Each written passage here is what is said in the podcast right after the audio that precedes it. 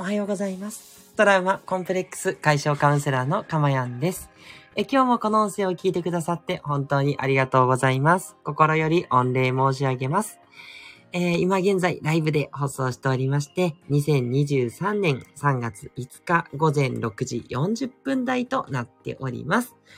はい、ということで、えー気持ちのいい日曜日の朝かな、うーん、なんか東京はね、ちょっと雨 っていう予報なので、曇り曇り空ですね。100%曇ってるような状況ですが、皆さんの地域はいかがでしょうか？でも日曜日ですもんね。ちょっとワクワクするそんな日曜日ですね。よろしくお願いいたします。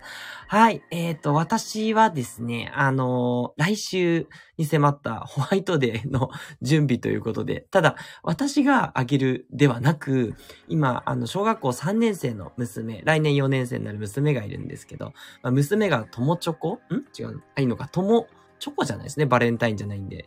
友達に、あの、バレンタインのお返しをするということでね、その、えーまあ、チョコレートなんですけど、その手作りチョコを、えー作る準備をしてます。はい。本当はね、昨日やりたかったんですけど、ちょっと昨日いろいろ用事があって全く時間がなくてですね、今日のきっと朝からやるのかなみたいな感じでね、えーこの後子供が起きてきたらその対応になってしまうということでね。はい、なってしまうじゃないですね。えー楽しみだなと思ってですね。えー今か今かと、えー待ち遠しく思っておりますというね、えーすごい見えすいた、え嘘になっておりますが。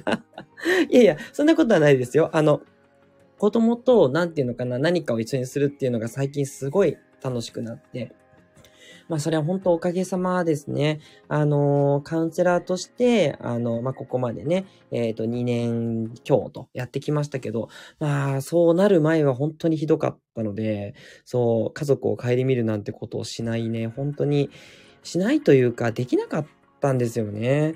え、なんでこんなことしなきゃいけないの？みたいな、そんなことばっかり考えちゃって。まあそれはいろいろあったんでね、またおいおい話しますけど、いろいろなね、思いがあって、でもそれを全部ね、自分でセルフで癒して、そして、あの、プロのね、あの、なんだろう、カウンカウンセラーとしていろいろ学ぶんですけど、学ぶところでも、その他の方から癒してもらってですね、もう今は本当に穏やかですし、もう最近はなんていうのかな、その子供と何かするっていうのが、それがまた幸せの一つ。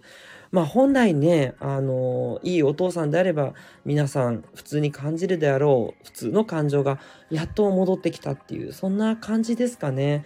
うん。なので、あの、こんな私でもここまで変われたのでね、はい。ぜひぜひ皆さんもそんな私と一緒にね、こうやって朝触れ合う。そして、最近夜の放送も始めましたんで、夜にも触れ合っていただくっていうことでね、はい。あの、未来、英語のね、幸せを手に入れていく。心の幸せがやっぱり一番ですから。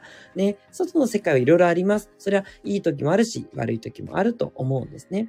だけど、自分の心ってどうやっても壊せないので、あの、まあ、ちょっとこの後のあの話の伏線にもつながりますけど、自分の心って誰にも入らせられないんですよ。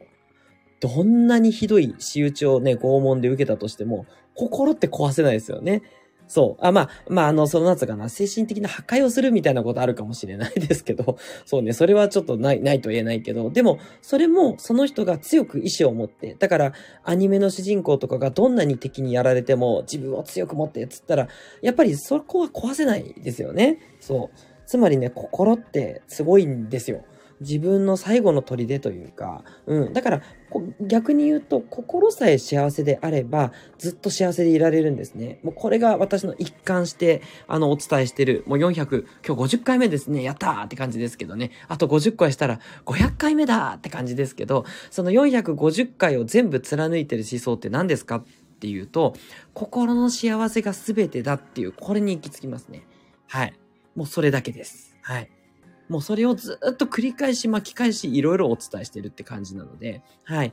心、まあ、そ、そうじゃないこともありますけど、雑談もありますけど、心のね、幸せ。これをとにかく追求してほしいっていう思いですね。特に日本人の皆さんはやはり、あの、ほとんどの方が裕福でらっしゃる。まあもちろん、あの、なんていうの、生活苦しいって方もいるので一概には言えないんですけども、ただね、諸外国を見てくださいっていう話でね、もうそこと比べたら、もうこの日本の物質的な豊かさって、本当に例を見ない、もう特別なね、あの国だと思うんですよ。だけど、やっぱりその分なのか、そのせいなのか、心がね、やっぱりちょっと逆に、あの、なんだろう、物質的に豊かではない国の方が心が豊かだったりするんで、その心が豊かだっていうのをね、やっぱり目指していくべきだと思うんですね。そこに対して私は貢献したいなと思って放送しております。はい。あ、ここでおしんこさん入ってきてくださいました。ありがとうございます。え、おしんこさんは、えっ、と、年齢、性別問わず、いい悪い、好き嫌い問わず、人間としてまともに考えるラジオというのをされてらっしゃいます。ああ、素晴らしいですね。いや、本当にその通り。いや、私が普段ね、発信してる内容、まさにこのおしんこさんおっしゃってるところとほぼほぼ一緒でございます。はい。みんな、燃え尽き症候群だよねっていうことで。そう。なんでしょうね。なんかその、燃え尽きるのはなぜかっていろいろあると思うんですけど、その、なんだろう、周りに合わせちゃうとか、すごく頑張らないといけないっていうなんか信念を持っちゃってたりとか、いろいろありますよね。そう。で、頑張るの方向性ですよね。それが自分が本当にやりたいことって言ったところに向かっていってればいいんだけども、いや、そんなわけないじゃんと。生活かかってんだからやりたいことなんかできるかっていう思いの人がね、あまりにも多すぎるんですね。まあ、私もそうなんで、あんまり言えないんですけど。言えないんですけど、そこをね、例えば捉え直すとかね。そう。まあ、いろいろそこはちょっとおいおいお伝えしていくもののですね。ちょっと今日さすがに ボリューミーすぎて言えませんけど、そう、おしんこさんの燃え尽き症候群に対しては私も本当に思うところがあって、でそれに対して、あのね、自分が本当にやりたいことを、ただ生きていくってこともあるので、そこと掛け合わせてどうやっていくのかっていうことをね、お伝えしていくっていう、そんな内容のプログラムですね。はい。ありがとうございます。拍手マークまでいただきました。。嬉しいです。はい。ということでね、この放送はそんなところを目指してるんですが、えー、7時まであと10分ほどお付き合いくださいということで、では早速今日の内容に入っていきましょう。今日の内容はこちらです。自分をいじめたら幸せは遠ざかる。というテーマでね、お話をしていきます。先ほど、そのね、あの、どんなに、あの、苦痛を受けたとしても、体だけであって心はね、苦痛を受けないって言ったんですが、心が苦痛を受けてしまうパターンっていうのが一つだけあるんですね。もうわかりますよね。そう。自分なんですよ。自分で自分の心っていうのはいじめられちゃうんですね。そう。これをね、やってる人がやっぱりあまりにも多いんじゃなかろうかとまあでも自分もそうだったので、なかなか言えないんですけど、じゃあ、いじめって何よっていうと話ですよね。はい。それはですね、えー、実はあなたは自分の心に対して自分でいじめっ子になっているっていうことなんですね。いや、誰だってね、いじめは嫌だよっていうのはもう当然のことなんですけども、でもね、皆さんね、やってると思うんですよ。例えばね、そう、あ、いやいや、私そんな大層な人間じゃないんで、みたいなのとか、あ、いやいや、もう本当にうちの息子が迷惑をかけて、とか、そう、自分を卑下しすぎてしまってるんですね。で、これ、あの、謙虚っていう言葉は必要だと思います。それは日本の美徳だし、それは私は否定しないんですけども、なんかね、謙虚が行き過ぎて、なんかいつの間にか自己評価まで下がる。で、あと、人から言われたことを真に受けるとかですね。そう。なんかね、こう、ちょっと仕事でミスした時に、こう、叱責とかされると、なんか自分自身が本当ダメなんじゃないかって言って、自分で自分の評価を下げちゃうんですよね。そう。で、これね、確かにやってしまいます。あの、それ自体も否定してるわけではないんですよ。そう。だってそんなの人間としてやっぱり当たり前かなと。で、特に日本人なんてほんと素直なので、皆さん。だから人から言われたことに対しての体制ってついてないので、そう。やっぱ、ふんってちょっと思ってたとしても、どっかで、あやっぱり私って、あこうやって人に役立つことが難しいのかな、会社に迷惑かけてるのかなとか、家で居場所がないお父さんとかが、こう荒れちゃったりとかして、そう、まあ私もそうだったんですけど、そんな感じで、なんかこう自分の存在価値を自分で否定してしまうっていうことなんですよね。だからね、これが本当に実は一番まずくて、でそれによってさっきのおしんこさんの燃え尽き症候群もありますし、なんていうのかな、自分はこう、楽しいことをしちゃいけないとか、そう、なんか自分がなんかこう調子に乗ったらね、悪いことになるとかね。まあ、調子に乗るって、あの、大体マイナスが起きることになるんで そうなんですけど、いいんですよ。うん、まず。まずね、謙虚は必要だと思いますが、人の批判とか人が言われてることはあくまでも人が言ってることであって、あなた自身の価値とは一切関係がないんですね。はい。なぜか、なぜそう言い切れるかというと、人はあなたの全ての側面を見ているわけではないからなんですね。で、これはしょうがないです。仕事っていうのはその仕事で使う自分のポイントってそんなに全部じゃないので、そのポイントだけ見たら確かにあなたは、えー、その仕事はうまくできない人かもしれない。そこは認めましょうと。だけど、だけどもですよ。他にあなたは素晴らしいところがいっぱいあるんです。つまり、いいところも悪いところも同じ数だけあるんですよ。全部見えればね。全部のあなたを見ればね。うん。で、全部を見るっていうのはまたこれはこれで神様じゃないから難しいんで、どうしても偏るんですよ。で、その偏った見方で他の人は、あの人はいい人だよねとか、あの人は悪い人だよねって判断してるだけなんですね。これどうですか？結構説得力あると思うんですよ。だから、あの人って本当悪いよねって思ってる人っていいところが見えてないし、いや、あの人本当すごいなっていう人って多分悪いところが見えてないんですね。そう。で、もう本当例に出してしまってね、申し訳ない。個人を出すのはいけないと思いつつも、やっぱりスティーブ・ジョブズさん、ね、今も私これ iPhone で喋ってますけど、この iPhone を作ったのはスティーブさんですよね。スティーブさんってなんだ？え、ジョブズさんですよね。そう。それはすごいけれども、知ってましたか？ね、ご家庭に関しては全然顧みなかったと。まあ、それもどこまで本当かわかんないですけど、会ったことはないんでね。でも、本人はそうおっしゃってる。死ぬ時に、やっぱりもっともっとね、そう、家族のこととか、ね、えーえー、気にすればよかったとかね、言ったりされてるわけで、ね。で、あと、あの、社員を例えば解雇するとかも結構、結構冷たくやってたとかいう話も聞きますしね。そう。だから、すごい人にもダメなとこっていっぱいあるわけですよ。うん。だから決してすごいわけじゃない。うん。すごいとこと悪いところのどっちにフォーカスが当たってるかでしかないんですね。はい。これをね、しっかりと覚えておいてほしいです。そう。だから、自分のダメなところはあります。だけど、いいところもあるんですね。両方を見てあげるっていうことが必要。つまり、自分はいいところも悪いところもあるっていう、そういう謙虚さですね。うん。だから、いいところばっかりで自分ってすごいなっていう人は、ちょっと謙虚になっていただいて、いやもう自分本当にダメなとこばっかりでって言っちゃう人は、本当ですかっていう。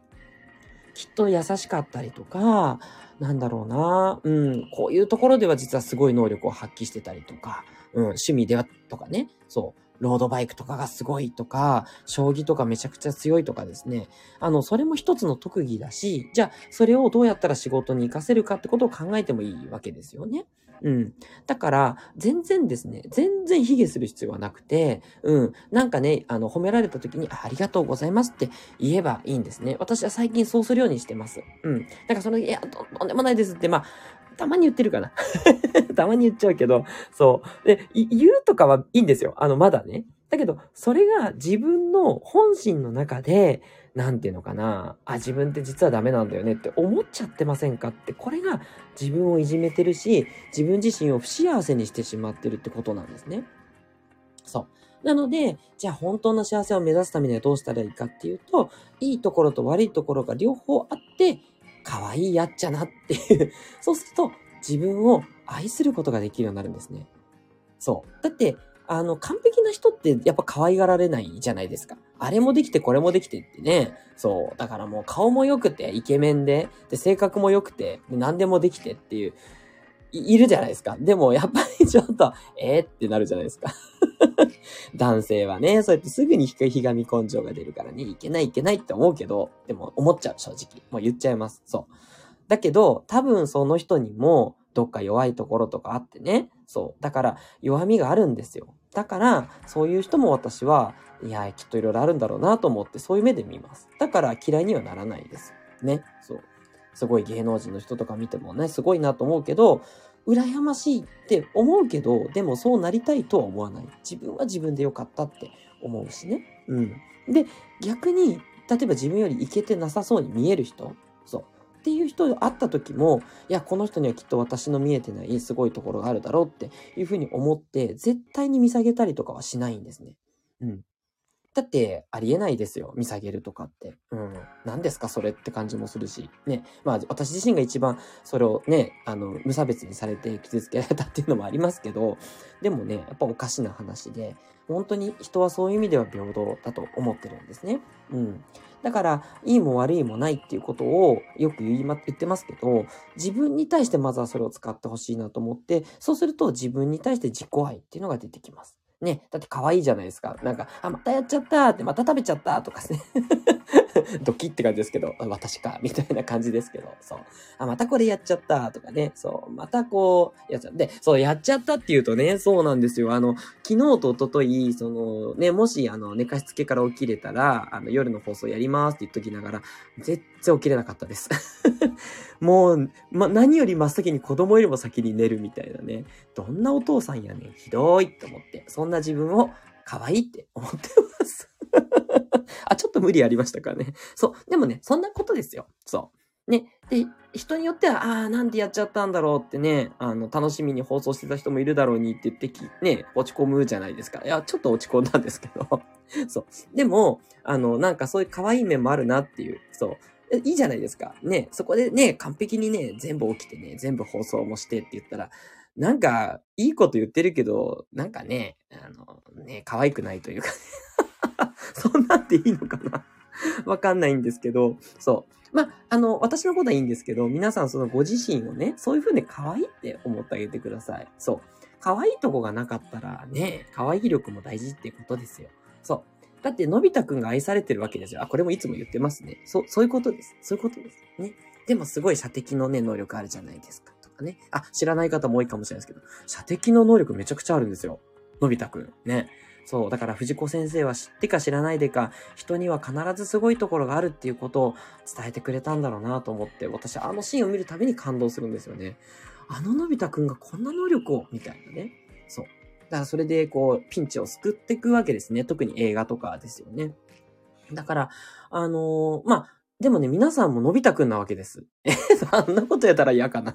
わかんないけど、嫌っていうのはね、それ見下げてるみたいな感じで良くないですけど、あの、みんな絶対に特技はあるし、使えるところはあって、絶対に世の中に貢献できるわけですで、まあ、それをね、見出していくっていうことが大事だろうなというふうに思ってますし、他の人に対しても次はできれば、自分の次は他人で、絶対に他人を見下げたり見上げたりしない。うん。あ、いいんですよ。やっちゃってもいいんですけど、やっちゃった時に、あ、やっちゃったなっていうことに気づきましょうっていうことですね。うん。気づけば変わっていきます。大丈夫です。すぐにやれって言っても難しいと思うんで、これは普段の意識をね、ちょっとずつちょっとずつ変えていくっていうことが大事なので、はい。あの、全然すぐにね、自分ってダメなんだって思っちゃうのを、すぐに変えられないからダメだと思わないでくださいね。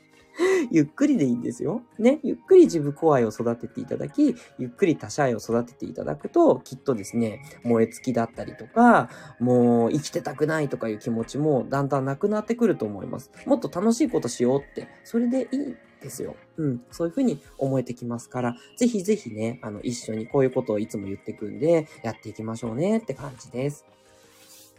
はい。ということで、ちょっと長くなりましたが、いかがでしょうか？自分をいじめたらね、幸せは遠ざかっちゃいますが、自分を認めていけばですね、幸せは急速にやってきますんで、ぜひぜひね、ご自身の幸せ、そのためにですね、自分を愛するために、えー、行きましょうという方ですね。はい。え今日の話良かったなっていう方はぜひぜひね、いいねボタンをお願いいたします。えそれから、えっ、と、コメントもね、どうぞ遠慮なく、あの、いいも悪いもないので、いいコメント、悪いコメント何でもくださいね。はい。すべてに対してコメント返信させていただいております。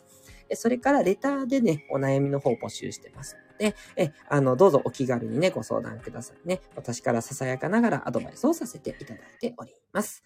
はい。えー、それから最後に告知ですね。えっ、ー、と、さっきも言いましたが、えっ、ー、と、夜の放送を始めておりまして、え眠れぬ夜の癒し放送ということで、もっとペースを落として、えゆっくりと放送させていただいてます。癒しの曲と、癒しの私の言葉と、そして、癒し、あ夜寝やすくなるためのワンポイントアドバイスをね、ゆっくりとお話ししてますんで、ぜひぜひね、え私が一番眠くなる放送なんで、えあの、眠れない時とかですね、ちょっと癒されたいなっていう時、お昼寝とかにもいいかもしれないですね。えー、ぜひぜひ聞いてみてください。はい。で、次回は今日の夜ですね。夜の22時15分分ぐらいから放送予定でございますので、はい、こちらはですね、今日大丈夫だと思います。今日はね、寝かしつけがありませんので、私がね、あのー、もう、誤って寝てしまわない限りはやりますんで。ぜひぜひ聞いていただくか、あの、アーカイブに全部残していくので、アーカイブを聞いてくださいね。はい。